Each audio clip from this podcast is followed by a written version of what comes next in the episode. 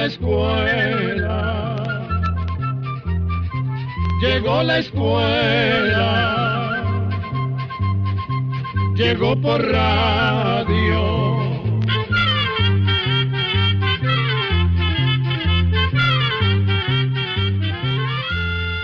El Instituto Centroamericano de Extensión de la Cultura presenta su programa Oigamos la Respuesta. Compartiremos con ustedes las preguntas de nuestros oyentes y daremos las respuestas a sus inquietudes. Mándenos sus preguntas al apartado 2948-1000 San José, Costa Rica. También puede enviarnos sus preguntas al correo electrónico icq.org o encuéntrenos en Facebook como Oigamos la Respuesta. O llámenos por teléfono código de área 506, número 2225-5338 o 2225-5438. Hoy está nuevamente con nosotros don Álvaro, que siempre que puede nos ayuda a entender algunas de las enfermedades que siguen causando muchas muertes en el mundo entero. Esta vez nos va a hablar un poco sobre la tuberculosis. ¿Cómo está don Álvaro? Un gusto verlo nuevamente. Muy bien, gracias y muy contento nuevamente por estar acá. Como les había dicho, yo me siento parte del ICQ. Y nada, pues estoy listo para empezar a hablar de la tuberculosis cuando usted me indique. Listo, don Álvaro, si quiere, comience de una vez. Como usted acaba de decir, la tuberculosis es una de las enfermedades que sigue causando muchas muertes en el mundo entero, pues es contagiosa, y no ha habido forma de acabar con ella. Pero yo agregaría que tal vez la tuberculosis es una de las enfermedades que ha causado el mayor número de muertes en toda la historia de la humanidad, porque es una de las enfermedades más antiguas que existen.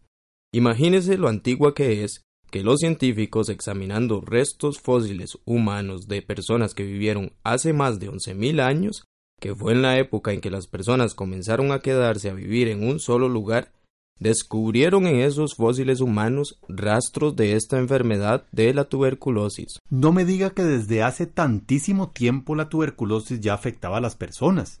Es que hace más de once mil años es mucho tiempo. Sí, es mucho, mucho tiempo. Y no fue hasta que los pueblos antiguos inventaron la escritura que empezaron a escribir cómo era esta enfermedad. Claro, en esos tiempos tan remotos, algunos pueblos creían que la tuberculosis la causaban espíritus malignos que entraban en el cuerpo de las personas, otros que la tuberculosis era hereditaria. Pero muchos otros pensaron que no era así, sino que las personas se contagiaban, cosa que es cierta, como dije antes. Y me imagino que esos pueblos antiguos le pusieron también distintos nombres. No me acuerdo de todos, pero se me viene a la mente los antiguos griegos que la llamaron tisis. Exactamente. La palabra tisis significa consumirse, y tenían razón de llamarla así, porque la persona que padece de tuberculosis se pone muy delgada, muy pálida y débil, como si realmente se estuviera consumiendo. Pero también en Europa, allá por los años 1600, comenzó una epidemia de tuberculosis que duró más o menos 200 años. Le decían la peste blanca o plaga blanca. Y esta enfermedad, aunque ahora hay formas de prevenirla y medicamentos para curarla, sigue haciendo de las suyas en el mundo entero. Imagínese que en los últimos años se han enfermado más de 10 millones de personas de tuberculosis y han muerto más de un millón por su causa. Pues sí, y es por esta razón, don Álvaro, que queríamos hablar de la tuberculosis con usted, para así conocer la enfermedad y poder prevenirla. Pero primero cuéntenos, ¿Quién fue la persona que descubrió qué era lo que causaba esta enfermedad? Fue el médico alemán Robert Koch, hace más de 100 años. Koch se graduó en medicina, pero lo que más le gustaba era la investigación, como que la llevaba en la sangre. Cuando cumplió 28 años, su esposa le regaló un microscopio, que fue el objeto más importante en una especie de laboratorio que armó en la casa. Imagínese lo que fue tener un microscopio y poder ver y estudiar todo ese pequeñísimo universo que no se puede ver a simple vista. Él estudió por sí mismo a algunos de esos seres microscópicos, como las bacterias, pues acuérdense que era médico y los médicos se dedican a curar a los enfermos, y no a descubrir la causa de las enfermedades. ahora que usted nos está contando eso, sé que Koch soñaba con ser explorador, y me imagino que con ese microscopio se le abrió un mundo nuevo. Por supuesto. Estudió algunas bacterias muy minuciosamente y con sus experimentos pudo probar que los microbios causaban enfermedades.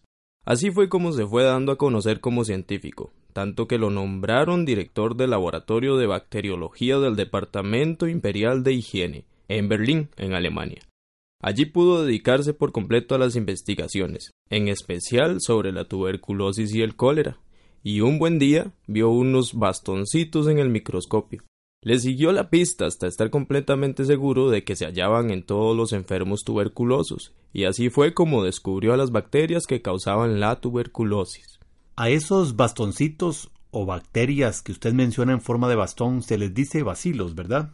Así es, y por eso a la bacteria que produce la tuberculosis se le llamó bacilo de Koch, por haber sido él el que la descubrió.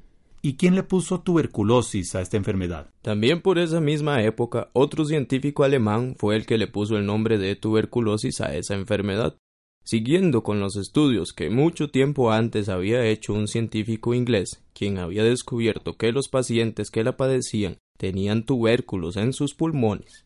Los tubérculos son unas pelotitas o tumores que se forman en el lugar donde las bacterias atacan a la persona y aunque la tuberculosis puede afectar la mayoría de las partes del cuerpo, casi siempre ataca los pulmones. ¿Podría hablarnos un poco más de esas bacterias, don Álvaro? Con mucho gusto. Las bacterias de la tuberculosis no viven mucho tiempo en lugares asoleados, ventilados y secos. Viven en lugares y ambientes cerrados y sin luz. Y por esta razón las personas corren más riesgo de contagiarse si viven o trabajan en lugares sin ventilación y oscuros. También se ha podido comprobar que hay personas que tienen más riesgo que otras de enfermarse de tuberculosis, porque están desnutridas o mal alimentadas, porque su sistema de defensas está debilitado. El sistema de defensa es el encargado de combatir cualquier sustancia extraña, o cualquier bacteria o virus u hongo que entre al cuerpo. También corren más riesgo de enfermarse con tuberculosis las personas que tienen su sistema de defensa poco desarrollado o si éste no trabaja adecuadamente. Es muy importante, don Álvaro, que nos ponga algunos ejemplos de las personas que corren más riesgo que otras de enfermarse de tuberculosis. Claro que sí. Por ejemplo, los niños desde recién nacidos hasta los 5 años de edad, donde su sistema de defensa no está del todo desarrollado, corren más riesgo de enfermarse, pero los ancianos, que tienen un sistema de defensa que ya no trabaja muy bien, también corren más peligro que otras personas de enfermarse de tuberculosis. Además, las personas que padecen de enfermedades que no dejan trabajar al sistema de defensa en forma adecuada corren más riesgo de enfermarse. En este grupo podemos nombrar, por ejemplo, a las personas que padecen de diabetes, las que tienen una enfermedad grave en los riñones, las que han recibido un órgano de otra persona, o las que abusan del licor, o las drogas, o del tabaco, las que reciben algunos tratamientos a base de cortisona, y también las personas que tienen el virus de inmunodeficiencia humana o VIH, que es el que produce el SIDA. ¿Y cómo ingresan al cuerpo estas bacterias de la tuberculosis? Las bacterias de la tuberculosis entran al cuerpo por la nariz y por la boca, y llegan junto al aire que respiramos a los pulmones, y se pegan en los pulmones, y allí, donde estas bacterias se pegan, se produce una inflamación. Además, como los pulmones están llenos de oxígeno, las bacterias se multiplican. Los glóbulos blancos, que son los que nos defienden de las enfermedades, atacan a esas bacterias. Entonces se van formando esas pelotitas o tubérculos de los que hablamos. Estos tubérculos se suavizan y van formando como cuevas en el pulmón, y allí las bacterias siguen multiplicándose. La persona se pone muy delgada y se debilita, tose con flema, a veces con sangre. El pulmón se daña cada vez más y la persona llega a morir si no recibe el tratamiento adecuado.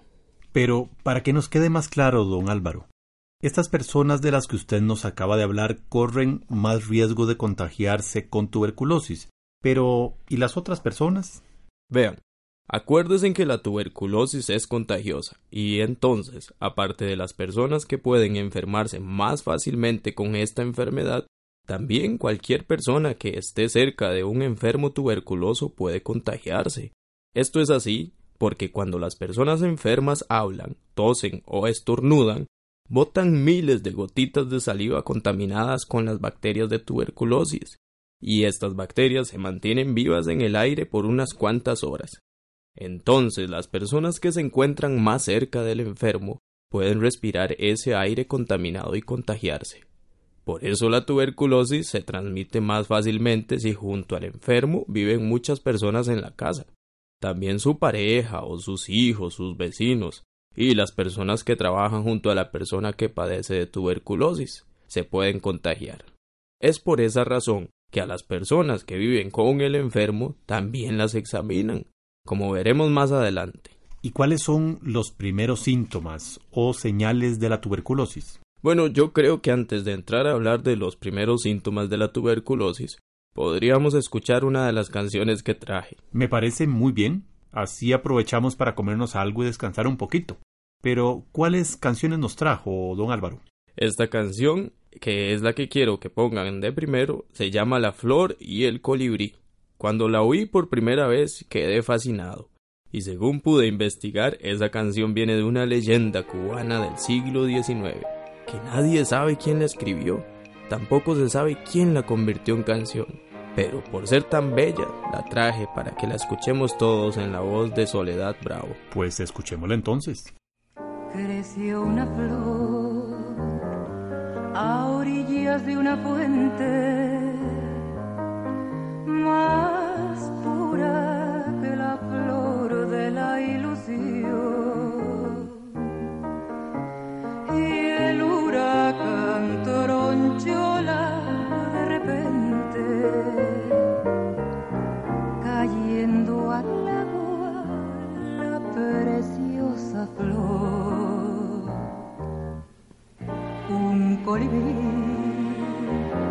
que en su enramaje estaba a salvar la solicito y veloz.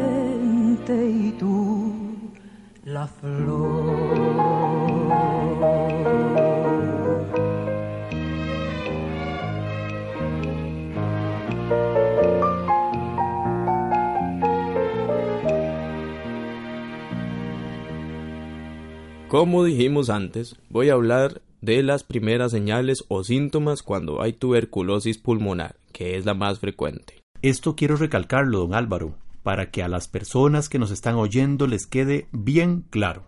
Don Álvaro nos va a hablar de los primeros síntomas o señales que aparecen cuando hay tuberculosis pulmonar. Muy bien, eso me parece muy bien, porque si no, nuestros oyentes se pueden enredar.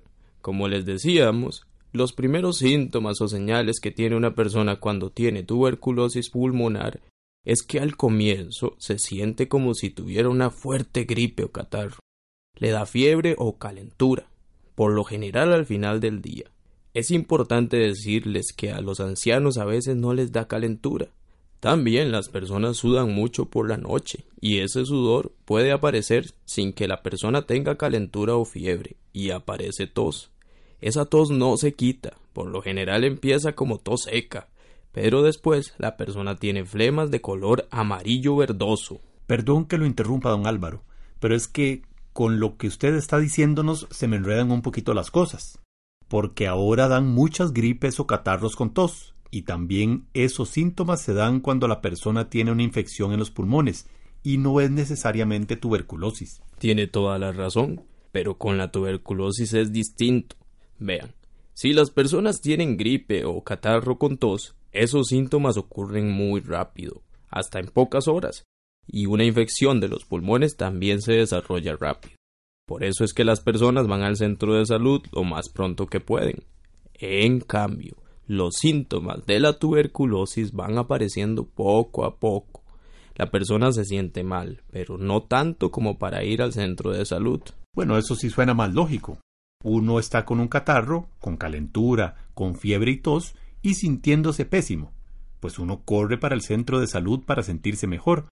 Pero si uno no se siente tan mal, entonces espera. Así es. Y vea lo que pasa después si la persona tiene tuberculosis. Al pasar de los días, la tos con flemas sale con sangre. Podríamos decir que el catarro con sangre es típico de la tuberculosis. Es por eso que si la persona nota que el catarro sigue y sigue, antes de que le salga sangre en las flemas, debe ir al centro de salud. ¿Sabe una cosa, don Álvaro? Una vez nos pasó. Nos escribió una persona diciéndonos que tenía un catarro que no se le quitaba con nada. Llevaba muchas semanas con él. Y uno de los médicos que nos ayuda a contestar las preguntas nos dijo que eso podría ser tuberculosis. Nosotros dudamos, y le preguntamos por qué. Entonces él nos explicó que muchas personas le llaman catarro a una gripe que también tiene tos. Nosotros le mandamos a decir que fuera a hacerse la prueba de la tuberculosis. Y poco tiempo después nos escribió diciéndonos que efectivamente tenía tuberculosis y que ya estaba en tratamiento. Qué suerte tuvo esa persona.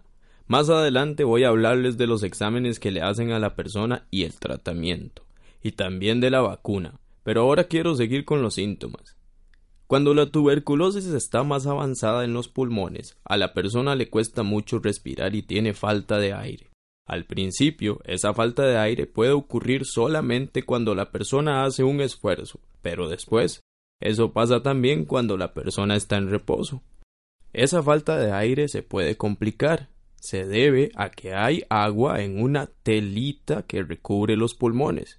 Por eso, si la persona tiene falta de aire, debe de ir al centro de salud lo más pronto que pueda.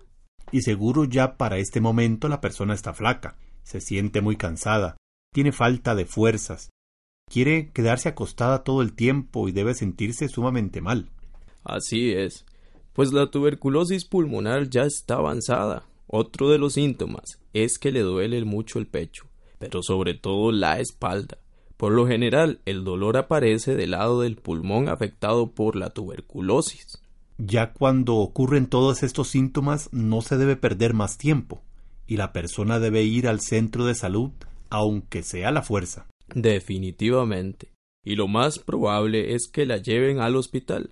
Sé que a veces da miedo que a uno lo internen, pero solo así se puede salvar la vida. Y ahora nos va a hablar de los exámenes que nos dijo y del tratamiento. Sí, pero después de oír otra canción, les traje también una canción de Yucatán que queda en México, se llama Semejanzas. Su música es de Ricardo Palmerín Pavía y su letra de José Armida. Escuchémosla.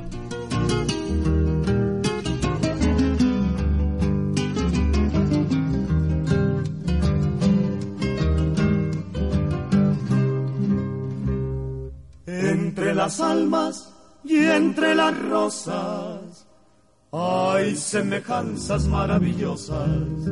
Las almas puras son rosas blancas y las que sangran son rosas rojas.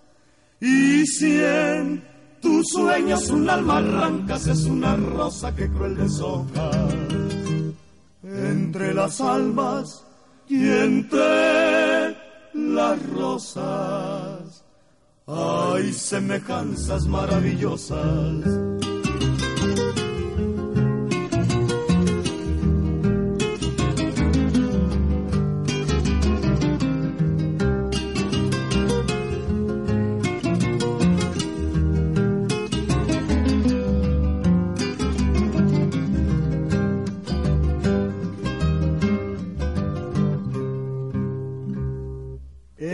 Las almas entre las rosas hay semejanzas maravillosas.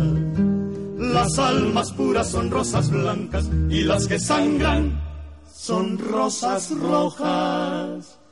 Y si en tus sueños un alma arrancas es una rosa que cruel deshoja.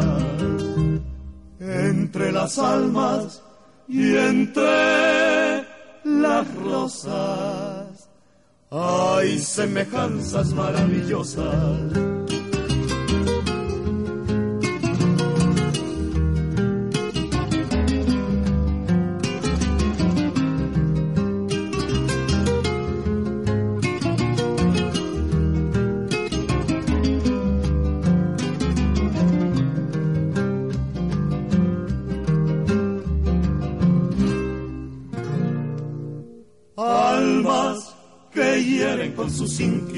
Almas que un fuego de amor consume, rosas que pulsan con sus espinas, rosas que besan con sus perfumes, almas enfermas de amargas cuitas, rosas sacadas, mustias marchitas, entre las almas y entre las Hay semejanzas maravillosas. Como les venía contando, para saber si la persona tiene tuberculosis, se hace un examen con la saliva de la persona y también se hacen radiografías de los pulmones. Y si resulta que tiene la enfermedad, le mandan el tratamiento. Claro, si está internada en el hospital es porque ya la enfermedad está muy avanzada y entonces el tratamiento se lo van a poner en la vena y van a tratar de salvarle la vida. Pero si la persona va antes, cuando comienzan los primeros síntomas, le van a dar el tratamiento en pastillas y lo van a curar de la tuberculosis, porque la tuberculosis sí se cura, pero para que se cure, la persona enferma tiene que tomarse el tratamiento completo y no lo debe interrumpir, aunque sienta mejoría. Claro, don Álvaro, es lo que siempre decimos nosotros. Cuando se toma un tratamiento con antibióticos, hay que tomárselo completo, porque a veces las personas se sienten bien y dejan de tomarlo, es decir, lo dejan a medio palo. Claro que sí, y si lo interrumpe, las bacterias se pueden volver resistentes a las medicinas y ya no le harán el efecto. Seguirá con la tuberculosis y contagiará a otras personas con estas bacterias que ahora son resistentes al tratamiento. Cuando esto ocurre, hay que utilizar medicamentos más caros y por más tiempo. Así que aprovecho a volver a decir que si padecen de tuberculosis deben tomarse el tratamiento completo, ir a control y seguir al pie de la letra las indicaciones que les da el médico. Ah, y se me olvidaba. A las personas que viven con el enfermo les hacen exámenes también. Así que todos tienen que ir, los niños, los bebés y los adultos. Y si les mandan medicinas, también tienen que tomarse el tratamiento completo. Por otra parte, para prevenir la tuberculosis es importante que a los niños recién nacidos los vacunen en el hospital contra la tuberculosis. De esa forma, se evitará que contraigan la enfermedad. La vacuna se llama BCG y hay que repetirla cuando entran a la escuela. Asegúrense que a los niños recién nacidos les pongan la vacuna BCG porque esta vacuna está en el plan de vacunación que ha exigido la Organización Panamericana de la Salud a nuestros países, y se le deben de poner a los niños en el hospital. Es una obligación que tienen el hospital y ningún recién nacido debe salir sin ella. Así que si no están seguros de que el bebé se la han puesto, Los padres tienen todo el derecho de preguntar. Bueno, creo, don Álvaro, que estamos terminando. Muchísimas gracias, como siempre, por haber venido a hablarnos, en este caso, de la tuberculosis. Solo espero que todo les haya quedado bien claro. Y si no, pues manden sus preguntas, que yo ayudaré a contestarlas. Muchas gracias, don Álvaro, y gracias a todos ustedes por habernos escuchado. Espero que nos sintonicen, como siempre, en estos días, para nuevos programas. Y así llegamos al final del programa del día de hoy. Los esperamos mañana en este su programa Oigamos la Respuesta.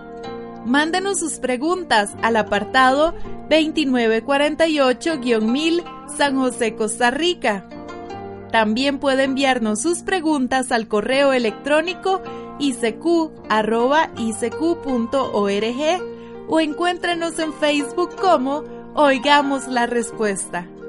O llámenos por teléfono, código de área 506, número 2225-5338 o 2225-5438. Recuerde que comprender lo comprensible es un derecho humano.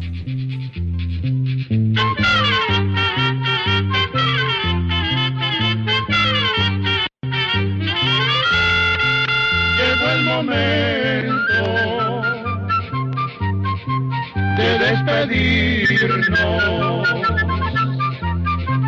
Se va a la escuela,